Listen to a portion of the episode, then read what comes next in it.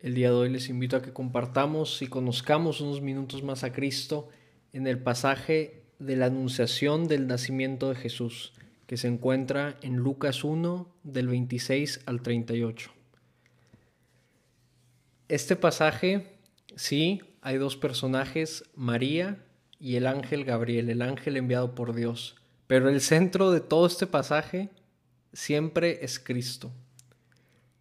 ¿Y, cómo vemos este pasaje? Vemos que María se encuentra en, la rutina del día, haciendo lo que tenía que hacer. Es un día como cualquier otro. María es virgen en este momento, está comprometida con José, es verdad, en la tradición judía podemos ver que, se comprometían por un año y todavía no vivían juntos, pero ya existía un compromiso formal. Entonces María ya estaba comprometida con José, pero todavía no vivían juntos. Vemos que María es una mujer de oración. En el momento de, la llegada del, ángel, María cómo estaba? María estaba buscando al Señor. ¿Y, ¿Y dónde lo buscaba? Pues donde tú y yo también lo podemos buscar, en la oración.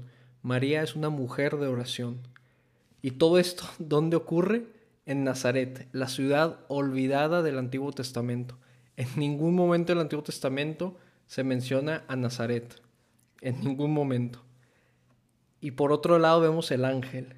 El ángel ha sido enviado nada más y nada menos que por Dios, para que le pida a María ser la madre de Jesús. No viene a exigirle, sino viene a pedirle, por favor, sé la madre de Jesús toda la historia de la redención, desde el inicio del Génesis, eh, toda la historia del rey David, todo se concreta y se cumple en el anuncio de hoy, en el anuncio del Mesías.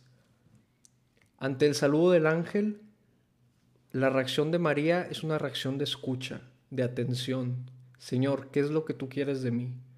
Es una mujer que cree, está abierta a lo sobrenatural. Ella ve el ángel y ella sabe que puede existir un ángel, ella está abierta a lo sobrenatural.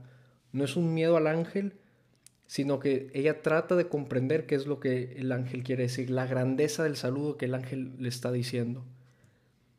María escucha con atención el mensaje que el ángel le quiere decir.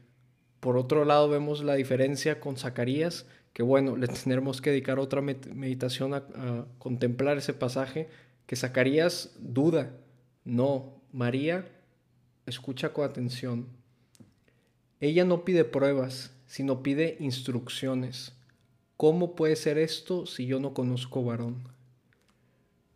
La tradición nos afirma que ella le había prometido su virginidad al Señor desde que estaba muy joven. Pero ella está abierta 100% a un cambio de planes. ¿Cuántas veces no nos cuesta a nosotros cambiar nuestros benditos planes por los planes del Señor que siempre son perfectos? ¿Cómo es la actitud de María? Es una actitud de aceptación, de querer responder y no solo responder, sino responder con fidelidad el mensaje que le está llevando el ángel. Y el ángel, al ver su actitud de fidelidad, no solo le aclara sus instrucciones que le pide, sino que hasta le da prueba, y una prueba no de alguien desconocido, sino de su prima Isabel. No hay nada imposible para Dios, que nos quede clarísimo. Y el ángel nos da un ejemplo perfecto. El ángel nos quiere recordar hoy y siempre esta verdad tan profunda. No hay nada imposible para Dios. Todo primer paso para seguir a Cristo empieza con la fe, empieza con creer en situaciones difíciles, en cambios de planes, cuando parece que no hay luz en el túnel de nuestras vidas, recordemos y creemos desde el corazón que no hay nada imposible para Dios.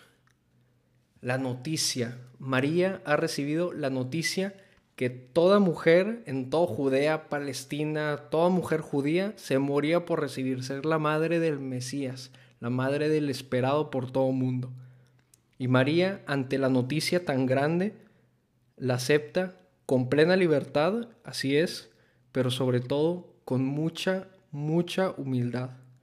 He aquí la esclava del Señor, hágase en mí según tu palabra.